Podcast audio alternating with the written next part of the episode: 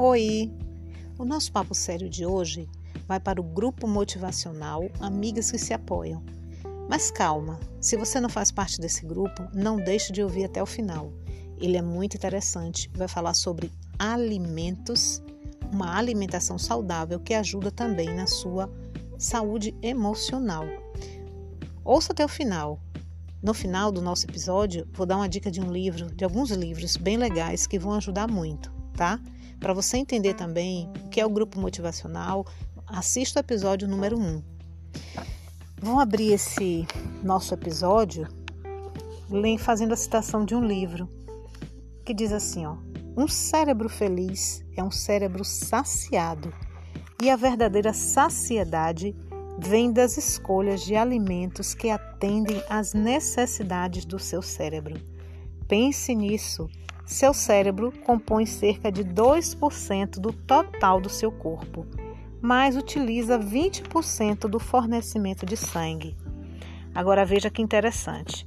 Também usa 20% do total do fornecimento de oxigênio e 65% do total de glicose. Então, queridos, essa citação deixa bem claro que nosso cérebro, cérebro precisa de nutrientes. Quando nós falamos aqui da questão de questões emocionais, para que a gente mantenha sobre, sob controle um problema de ansiedade, um transtorno, ou transtorno emocional de qualquer natureza, nós bem já comentamos que nós precisamos não só nos calçar na psicologia ou na psiquiatria para as terapias ou remédios, mas vamos dar uma ajudinha no nosso corpo. Somos seres biopsíquicos sociais.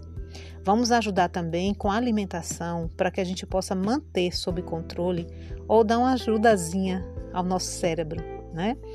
É por isso que é tão importante a gente se atentar a ter uma alimentação o mais saudável possível.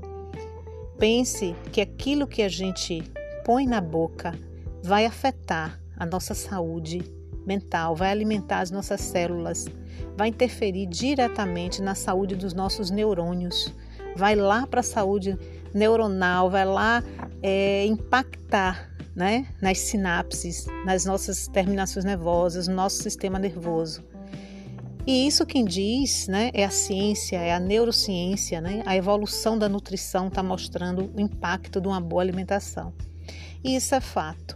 Se você, se nós passamos por um transtorno emocional, quisermos manter sob controle, é necessário também manter sob controle a nossa alimentação.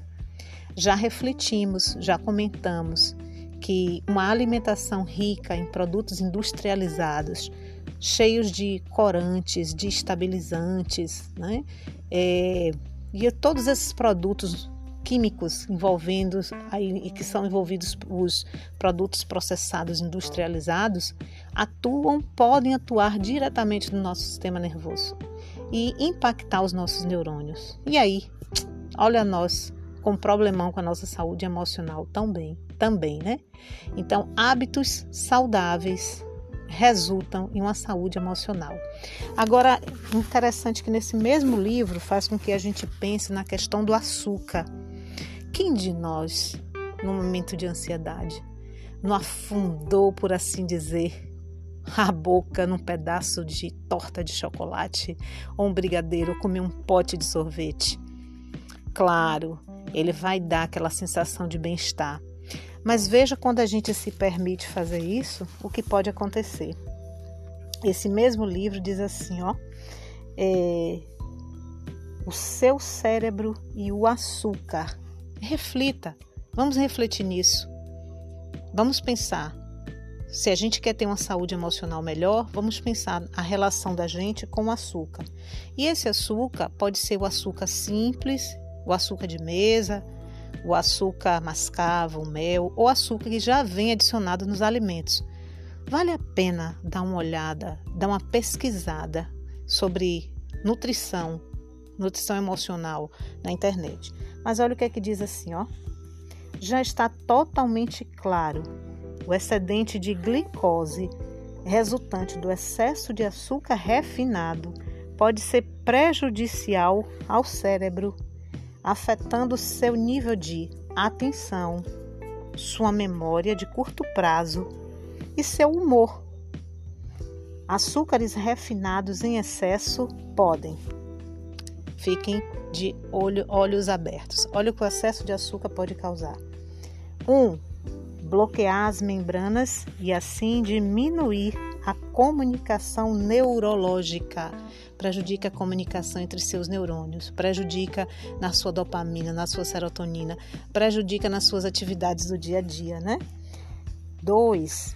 Aumentar em seu corpo os radicais livres que são inflamatórios. Eles podem romper as células interferir na formação de sinapses. Isso aqui é muito interessante. As sinapses são as comunicações neuronais que fazem eh, os nossos neurônios transmitir mensagens, informações, ou seja, a nossa vida depende das sinapses cerebrais. E o açúcar destrói essa comunicação. O excesso da glicose, né? o açúcar transformado em glicose. Interferir na formação das sinapses levar os neurônios a agir de forma estranha e enviar mensagens erradas que tomam tempo e energia para serem corrigidas. Vamos pensar, isso já aconteceu comigo. Quando eu sei que eu excedi no açúcar, eu tenho certeza que eu vou ter uma avalanche de pensamentos negativos e isso vai me dar um trabalhão para corrigir. Então, às vezes, a gente já vem fazendo aquele trabalho de terapia, de correção de pensamento, mas você não muda a sua alimentação. Sua alimentação está rica em carboidratos que são quebrados, transformados em açúcares, carboidratos refinados, né? Uma alimentação rica em açúcar. Então você está fazendo de um lado, mas não está contribuindo do outro, né? E sem fechar, para fechar, né? Causa danos aos neurônios né? Ufa! Então, gente, quanta coisa. Vamos pensar no nosso momento papo sério. Vamos falar mais um pouquinho disso mais à frente.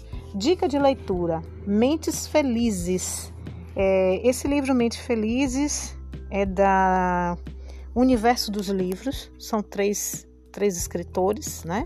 Eles são médicos, são é, profissionais da área da neurociência e eles trazem técnicas modernas e trazem descobertas da neurociência para nos dar a sensação de felicidade. Vale a pena procurar esse livro. Vamos no nosso momento papo sério refletir que saúde emocional também se faz com alimentação. Até o próximo episódio.